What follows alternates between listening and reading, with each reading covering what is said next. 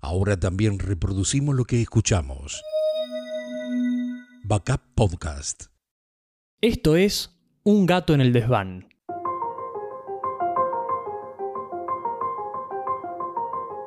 Como intruso, como espía, como espectador. Un gato, alimaña curiosa y que siempre estuvo, sube al desván para estudiar los procesos y las historias detrás de las más icónicas piezas de museo. De Cleopatra a Warhol, entre siglos y continentes, el felino colecciona anécdotas y secretos que brotan en los áticos, altillos y ateliers, y me los confía a mí. Historias contadas por los artistas primero y por Remigio González después. Bienvenidos a Un gato en el desván. Episodio 4. Marcel Duchamp y su fuente. El francés fue un confrontador insatisfecho con todo, un punk sin cresta. No sabemos si algunas de sus obras las hizo él, pero la verdad es que a él no le importa. Parte 1. El brief.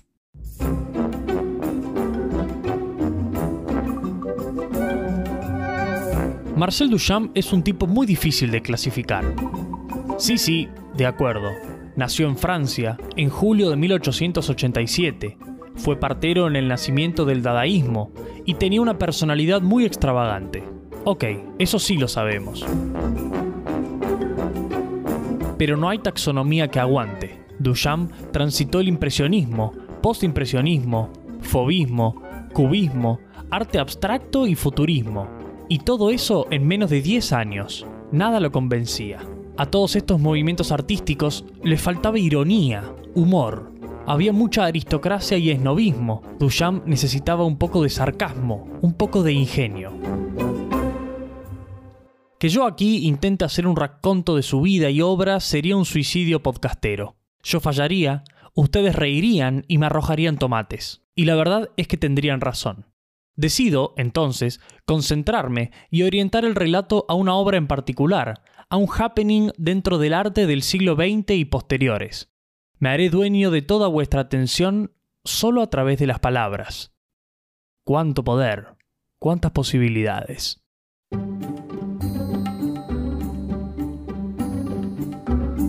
La obra que estudiaremos es La Fuente, quizás la más célebre del artista galo. Guste o no, debemos atrasar el reloj unos 130 años para entender la relevancia de la pieza. La posterior investigación que haremos para desentrañar el origen del mingitorio pierde sentido si no sabemos por qué una sección de porcelana normalmente destinada a la recolección de orín masculino hizo tanto ruido un siglo y pico atrás. Es más, fue seleccionada como la obra de arte más importante del siglo XX, destronando pinturas de Picasso, Andy Warhol y Matisse. Como dije, fue muy importante. Primero, la obra. Un mingitorio de porcelana blanco, acostado sobre su lado más largo y firmado con pintura negra R. Mut 1917. Fin. Fue una obra pionera del shock art, impulsora del dadaísmo y objetora de conciencia del concepto mismo de arte. Admírenla, aprecienla. Si bien investigaremos quién fue el autor real de la pieza, sabemos que fue Duchamp quien se adueñó de ella y la presentó al público. O por lo menos lo intentó. Parte 2. El cambio. Las primeras décadas del siglo XX fueron la adolescencia del arte moderno.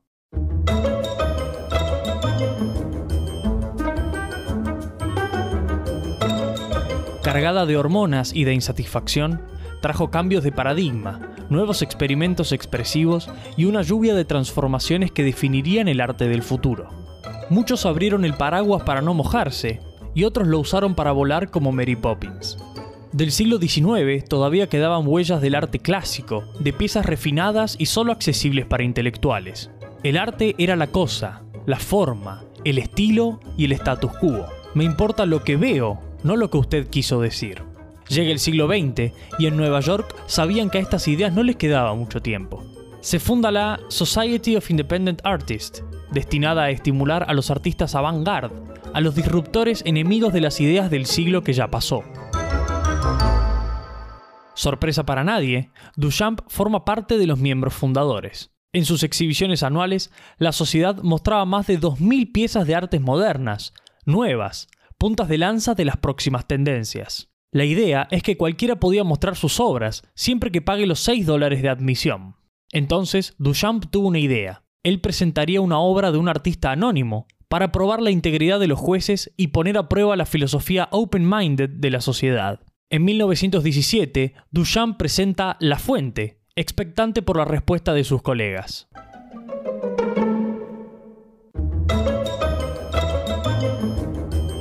De forma unánime, la pieza fue censurada. No le negaron la admisión, pero nunca fue expuesta. La consideraron vulgar, torpe y una simple pieza de fontanería. Por más que achinaban los ojos, los jueces no lograban ver lo que el artista que ellos creían que era anónimo pretendía. En el acto, Duchamp renuncia como director de la sociedad, después de haber comprobado que los criterios de sus compañeros eran, como mínimo, inconsistentes con sus objetivos.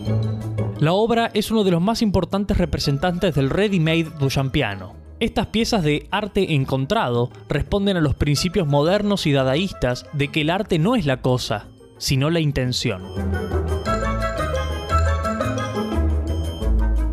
Los ready-made son una famosa serie de objetos seleccionados por Duchamp que, con el mínimo requerimiento de ser sacados de su entorno natural y resignificados por su autor, se convierten por sí mismos en piezas artísticas. Duchamp jugaba mucho con la definición de esta idea, incluso admitiendo de que todo es un jueguecillo entre mí y yo. El concepto también desafía al clásico arte retiniano, esto es, el arte que empieza y termina cuando se lo ve, donde los ojos son los curadores. Duchamp prefería la expresión artística mental, aquella que es capaz de transmitir belleza o significado desde el concepto mismo de la obra, y no de la obra en sí.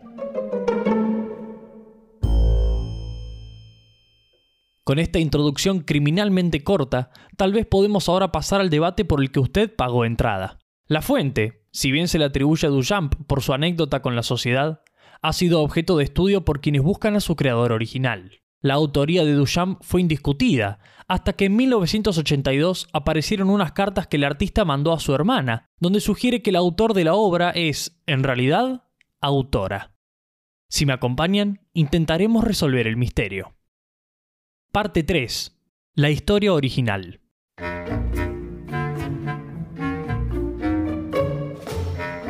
Vamos en orden. Analizaremos primero la versión original de la historia de La Fuente y después veremos los argumentos que la cuestionan. Marcel Duchamp llegó a Estados Unidos a mediados de 1915 y rápidamente se asoció con muchos artistas que compartían su forma de ver y entender el arte. Empieza ahí un movimiento proto-dadaísta en Nueva York. En 1917 entró a J. L. Mott Ironworks, un local de fontanería en el 118 de la Quinta Avenida. Allí compró un migitorio modelo Bedfordshire estándar. Fue a su estudio, lo rotó 90 grados sobre su eje longitudinal y escribió R. Moot 1917 con pintura negra en uno de sus bordes.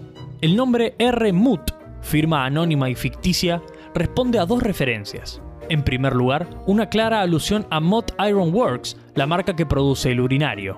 Por otra parte, en Nueva York existía una tira cómica llamada Mott and Jeff, que el diario Clarín la trajo a Argentina con el mismo nombre, y donde el personaje Mott se muestra como un hombre adinerado, avaro, codicioso. La R que antecede al apellido es de Richard, que, por un juego de palabras intraducible del francés, puede interpretarse como saco de dinero. Hay ahí un clarísimo chiste, consecuente con la ironía e ingenio que Duchamp tanto buscaba. Tal vez la obra invita a orinar sobre los moods del mundo del arte, los codiciosos que lucran con la creatividad y sensibilidad ajena. Hasta acá todo muy bien. Por ahora. En 1982, casi 20 años después del fallecimiento de Duchamp, se encuentran algunas cartas que él le mandó a su hermana. Transcribo la parte que nos interesa. Una amiga, empleando el seudónimo de Richard Mood, me envió un urinario de porcelana a modo de escultura para ser expuesto. Como no tenía nada de indecente, no había ningún motivo para rechazarlo. Voilà. Listo. Misterio resuelto. Él no la hizo. Fin. Telón. Momento, ¿por qué no se apagan las luces? Claro, hay una escena post créditos. Parte 4. La historia intervenida.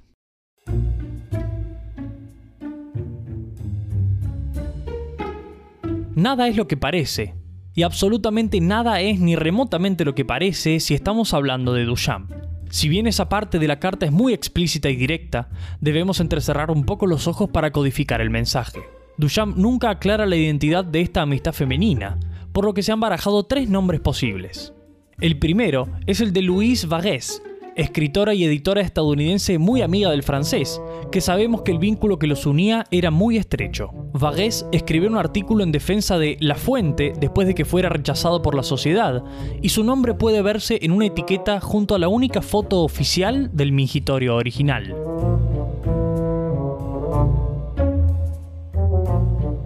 La segunda hipótesis es Elsa von Freitag Lorenhoven, que, además de ser un trabalenguas, es el nombre de una artista alemana muy en sintonía con Duchamp. También revoltosa e insatisfecha, fue poeta, collagista y pionera en las performances de vanguardia, con ella disfrazada interpretando poesías sonoras, como ella misma las definía. Sabemos que Elsa, y por favor déjeme ahorrarme su apellido, también incursionó en los ready-mades, esas piezas artísticas productos de extraer objetos cotidianos de su hábitat natural y repatriarlos. De hecho, algunos de sus ready-mades estaban relacionados con la fontanería, como por ejemplo la obra God, que consistía en una trampa de plomería de hierro forjado, invertido en su eje vertical y montado en una caja de madera. Me reservé la tercera identidad para el final porque, como dije mucho antes, tengo el poder de dirigir vuestra atención hacia donde yo decida. Rose Selavi es el nombre, con nariz un poco ganchuda y unas canas que esconde con pelucas y sombreros gigantes, Rose es autora de varios ready-mades con clara inspiración en Duchamp. Su nombre y su foto también aparecen en Villalien, Eau de Voilette, un ready-made de Duchamp que consiste en una botella de perfume con su etiqueta intervenida. El dato más importante y el que mejor conecta los puntos es que en realidad Rose la vi es el alter ego femenino de Marcel Duchamp. Así es, el artista francés se disfrazaba de mujer y se hacía llamar Rose Lavie. Tal vez los francófonos habrán detectado el juego de palabras entre C'est la vie, S-E-L-A-V-Y, el apellido del artista, y C'est la vie, popular frase en francés que significa así es la vida. Es posible que en la carta que Duchamp envió a su hermana haga alusión a una amiga para referirse, en realidad, a su amiga más próxima posible, con la que comparte piel.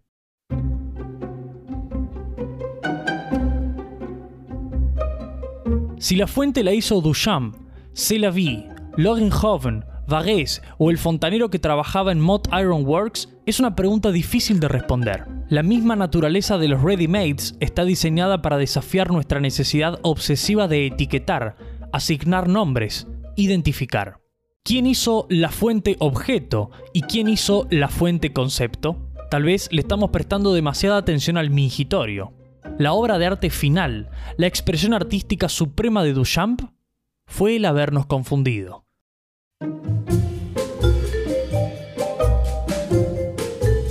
Nos jugó una trampa diseñada hasta el último trazo. Sabemos que Duchamp era también un chistoso, un arlequín sin realeza. Ahora viene la pregunta.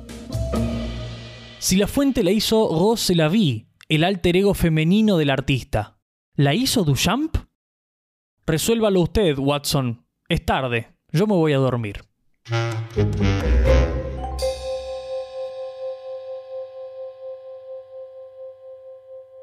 Este fue un podcast de Backup. Te invitamos a seguirnos en las distintas plataformas de reproducción de podcast y redes sociales. Escribinos a podcast.backup Directora, Albertina Márquez Coordinador de contenidos, Marcelo Díaz.